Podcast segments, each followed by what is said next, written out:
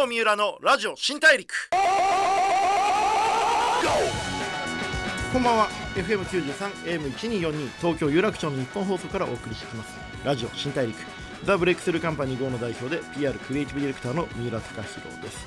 あのまあ新大陸ということで、まあ、それまでのいた場所から次の、えー、世界へ旅立とうとするチャレンジャーとかそういった方々にですねどうやってこう今まで努力してきて成功されたのかあるいはどういうことに挑戦したいのかそんなことを聞きながらですね、えー、その方の見ている未来とかを、えー、聞きながら、えリスナーのあなたと一緒にたくさんの発見を重ねていこうという番組がこのラジオ新大陸です。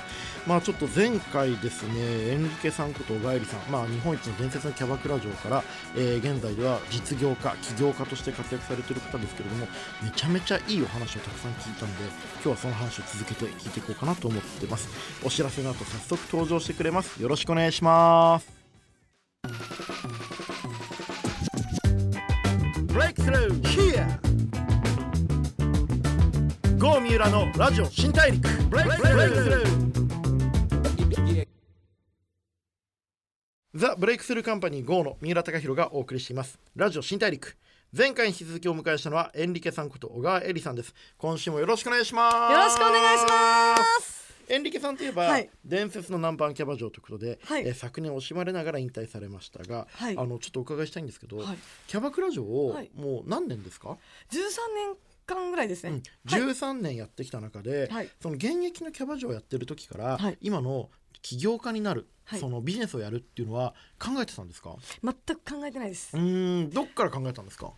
やっぱり、うん、夜を卒業するって決めて、うん、それが1年前なんです。引退する1年前に辞めるって決めたんですよ、で辞めてから、辞めるまではやっぱり考えられなかったんで他のそれどころじゃないですよね、そうなんですよ。で辞めるって決めてから、私じゃあ辞めた後何しようって思った時に、女性の方に役立つことをしたかったんです。うん、なんでさ一番最初はエステ。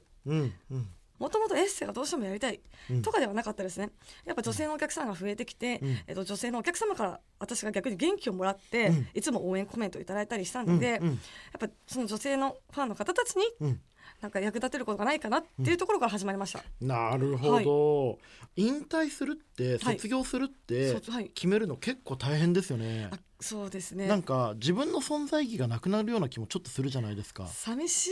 そのもうちょっとやってたら、うん、もっと稼げれたに のにみたいなやっぱ言われるんですよ。うん、なんか、うん、え今辞めるのもったいなくないとか、すごく何人かにすごい言われたんですけど、やっぱりピークってわからないんです、うん、誰にも。自分にもわからないし私もわからないです周りの人にとってもその方が今ピークなのかわからない。もっともしかしたら1年後、うん、売れてたかもしれないしわからないんですけど、うん、やっぱり今売れてるなって自分で言うのもなんなんですけど、今やっぱすごいぞって全国からいっぱい来て。るぞ私今来てる、来てる。これやめなきゃって感じでした。へえ面白い。私今来てる、来てる。すごい調子がいい。よしやめなきゃって思うんですね。そうなんですよ。それもうちょっと教えてください。普通だったらダラダラダラダラと、まだいけるまだいけるって思うじゃないですか。そうですね。お金も稼げれますね、うん、もちろん。そこでスパッと今やめなきゃって思った気持ちの変化は何だったんですか？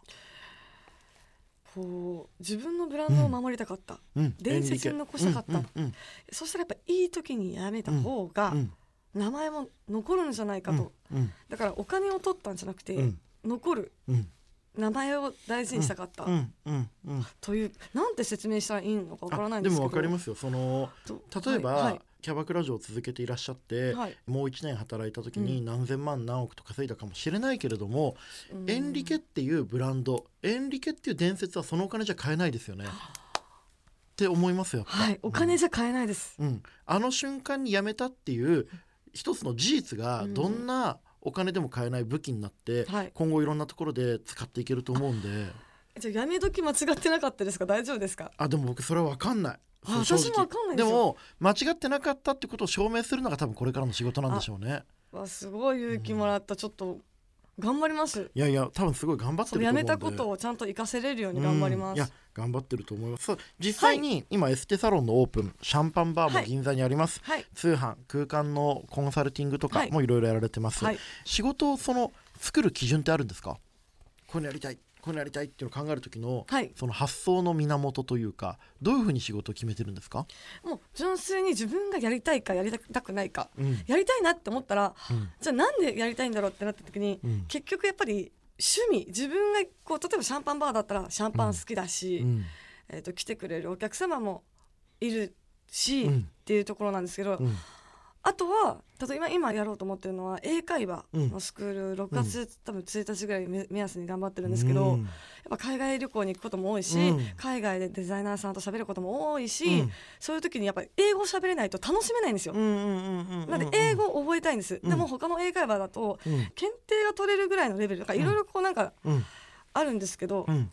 ただ純粋に海外旅行行った時にうん喋れるようにちゃんと分かりやすくあのすぐパッてうん。覚えれるようなうん。英会話を作りたいんですよ。なるほどなるほど。いい意味でそのあのクオリティ高いわけじゃなくて、うん、気軽に、うん。あの普通の英会話がビジネスパーソン向けだとしたらもう普通の旅行者向けの、はい。ちょっと楽しいぜっていうくらいの英語ってことですね。そういうことです。なんでもう本当にビジネスで覚えたい人はうん。多分違うんですけど、うん。私みたいな、要は自分がそうしたいってことを仕事にしたいんうんですよ。うんなるほどなるほど、はいでもそれって、はい。聞いてる人が思うのは、はい。い、ややりたいことあるけどそんなすぐに仕事に移せないよと。その最初に結構エンリケさん先週もおっしゃってたのが、はい。フットワークが軽い。はい、私やりたいことすぐやるんですっておっしゃったじゃないですか、そのやりたいことをすぐやれるパワーとか行動力のベースはどっから生まれたんですか？なんですかね。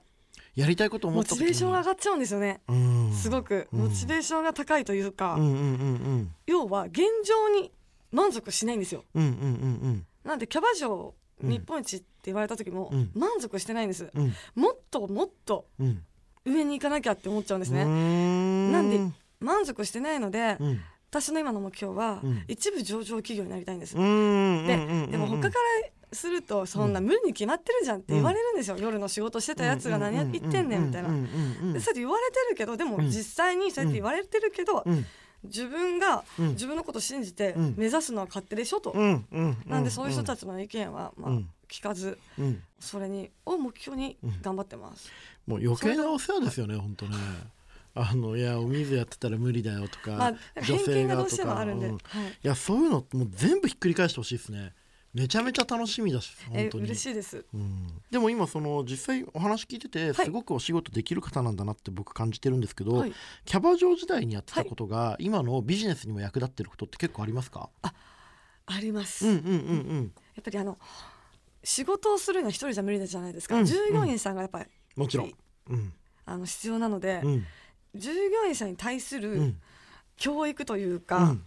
それはキャバ嬢時代に学んだんですけどやっぱ一人じゃできないキャバクラも、うん。まあ、周りの協力があってうん。仕事も成り立ってたので、うん。やっぱその時に自分よりもうん。周りのことを気にしてあげる、うん。相手の立場になって考えること、まあ、一匹狼というよりかは、うん。本当に周りの一人一人の周りの女の子たちに感謝して黒服さんにも感謝して、うん。えっと、あと人間関係派閥を作らないとか、うんその子は今どういうことで悩んでるんだろうとかこっちから察してあげたりとか、そういうこう人間関係の作り方がうん。今すごく役に立っています、新事業で。難しいですよね。でも人間関係ってやっぱり難しくて、難しいです、エンリケさんって今何人くらいの社員がいるんですか？従業員えっと、従業員はうん。20人ぐらいです、20人くらい。ジムとかそのあでもエステとか入れたらもっと多いんですけど、うんうんうんうんうん。40人とかになるんですけど、でもそういう人たちのこう考えてることとかって自分がリーダーだと意外にこうさしてあげるのって逆に難しい時ないですか？要は、うん。社員とか従業員はエンリケさんのこと尊敬してるし、はい。好きだから、はい。いいところ見せると思うんですよ、はい。私頑張ってますって言ってでも実際にはそれ悩んでるとか今すごい仕事をやる気が起きないんですっていうとちょっとこう評価が下がっちゃうかもしれないから、うん。本音が言えないみたいなこともあるかもしれないと思うんですけどうん。そういうのってどうやってこう気持ちを汲み取ってあげるんですか？私一人一人うん。ちゃんとうん喋る時間を作るんです、ん。なんかうん思ったことない大丈夫？とか、うんうんうんまあ、ご飯行ったりとうか、ん。距離感普通社長だったらもうやっぱ緊張するとか言われたりとかうんうん。喋、りづらいとか、うん。相談しにくいって言われるんですけど、うん。本当にそういうのはやめてねと。うん。本当に友達と思ってうん。喋ってくれればいいからっていうふうには言言ってるんですね、うんうんうん。だからそそこに壁作る必要ないと思ってるんですよ私、でも何が正解かわからないんですけど、うん。気軽に接してほしい。うんなんで何かあったらすぐ言ってくれとは言っていて、うん。そういうふうに言ってあげることによって本当になんか救われてるみたいでどうなうんの？それがすごい嬉しくて。なるほど、はい。でも本当これあのよくビジネス用語だとワンオンワンっていうワンオンワン社長が従業員と1対1で面談することを、まあ、ワンオンワンっていうんですよね、ただの1対1でいいじゃないかと思うんですけれども、でもそれってすごく大事だって言われてて、はい。実際エンリケさんもそれをこう学ばずに勝手にやってるっていうのはやっぱ素晴らしいですね。でもこれ逆に僕そのキャバクラ嬢って人をまあもてなすプロの日本一だった方にお伺いしたいんですけど、はい。相手の立場に立つってはい。意外に難しいと思うんですよ。要はそのお金も違うし、はい。こう仕事の形も違うし男性と女性でもまたちょっと違うし、うん。相手の気持ちを理解するためにエンリケさんが心がけてることとか必殺のテクニックとかってあるんですか？やっぱり自分のされて嫌なことは人にしないっていうのは絶対にありますね。うんううん。うんん。心がけてました、うん。それを徹底するって意外に難しいですよね。できそうですごく難しいんですよ。誰でも自分にされて嫌なことは人にしないって思ってるけれども、うん。気づかないうちにやってしまうこと多いじゃないですか、そうなんですよ。そこをものすごく丁寧に配慮するってことですよね。要は当たり前のことがでできない方が多いので、うんうんうん。当たり前のことをうんちゃんとやってるだけでうん。全然違うんです。うんやっぱ挨拶をきちんとする、うん遅刻ししない、うん。遅刻するんだったら10分前に連絡入れる、うん。むしろ遅刻しないように10分前行動する、本当に当たり前のことなんですけど、まあ、お礼も言えないことだったりとか、謝れ今だったらごめんなさいも言えなかったりとか、うんそういう子もちょっとまあ多くなってきてるんですけど、そういうのは絶対にもう徹底して、うん。当たり前のことをきちんと毎日積み重ねることが大事です。なるほど、はい当たり前のことって、うん実は意外にみんながなかなかできないから、はいそれを徹底してやるだけで、はい結構差がつくってことですよね。かなり差がつきます。うんありがとうございます。はい、そんな、はいまあめちゃめちゃ優秀な気合の入ったビジネスパーソンであるエンリケさんの本が、えー出ています。えーハッシュタグエンリケ空間伝説のキャバ嬢小川恵里の男にも女にもモテるメイクファッション、えー宝島社から発売されてますけれども、えーエンリケのメイクができるまでとかエンリケファッションのルールあるいはエンリケの結婚とか、まあ、プライベートについてまで語った一冊ですけれどもこれ、はい。まあ、読んでてすごく面白くて、はい。僕結構好きだったのは名言集のところとかあも。結構はい。感動する言葉がたくさんあって、え僕あの普通の人にはい。知ってほしい言葉が「本当に相手を愛していたら待てる許せる」とか。なかなかね僕好きなことはあのタクシーの運転手さんやコンビニの店員さんに必要以上にきつい言い方する人嫌い。あ。キャバ嬢の仕事を見下してくるやつも嫌い、はい。どんな仕事だって立派な仕事とか。まあ当たり前のことをちゃんともう一回考え直してほしいって気持ちが身につく本だなと思うんであすけれども。でもちょっとこの本もはい。含めてインスタもツイッターもどんどん人気が増えていくと思うんですけど、はい。今後エンリケさんがもっとチャレンジしていきたいこと英語もやりますよね、英会話スクール、うん。他にはどんなことチャレンジしたいですか？エンリケ不動産。エンリケ不動産？なんだそれ。エンリケ空間からのエンリケ不動産もうちょっと教えてください。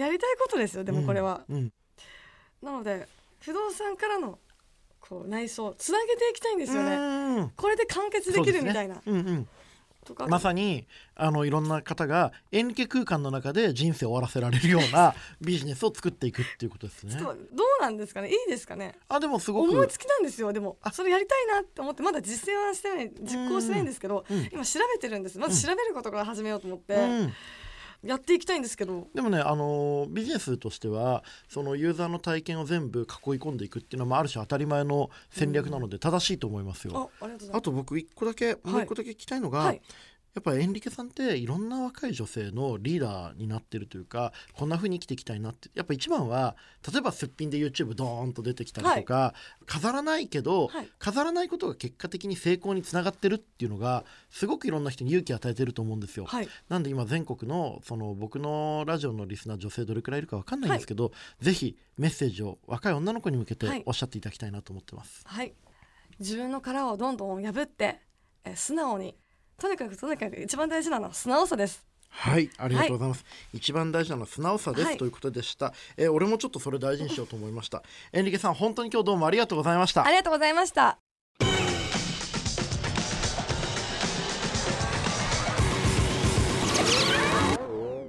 郷三浦のラジオ新大陸 FM93 AM1242 東京有楽町の日本放送からお送りしてきましたラジオ新大陸、エンリケさんこと小川恵里さんをお迎えしてお話を伺ってきました。いかがだったでしょうか？いやもうめちゃくちゃ僕自身がすごく勉強になって実はエンリケさんってすごいこうキャバクラ嬢として伝説だったりとかビジネスパーソンとして成功してるとかいろいろあるんですけどぶっちゃけ言ってること全部すごい普通なんですよ。自分がされて嫌なことは他人にしないとか挨拶をちゃんとするとか経営者としては、え、従業員のみんなに自分のことを友達だと思ってほしいと当たり前のことなんだけどでもその当たり前のことを絶対にやりきるって決めて覚悟してやってるところが本当にこう成功する秘訣なんだろうなっていうふうに思いました。なんかこう新しいことやりたい変わったことやりたい有名になりたいって思う人たくさんいると思うんですけれどもまずは目の前にある最低限の当たり前のことを本当に自分が高いレベルでその当たり前をできてるかどうか確認してみると結構変わってくるんじゃないかなと僕自身も改めて思いました。そんなエンリケさんのエンリケ空間という初のスタイルブック現在発売中でございます。ぜひあの手元手に取って読んでいただけたらいいですね、えー、よろしくお願いします。さて、えー、次回も一緒にたくさんのいろんなことを発見して学んでいければいいと思ってます。ラジオ新大陸お相手はザ・ブレイクスルーカンパニー GO の三浦貴弘でした。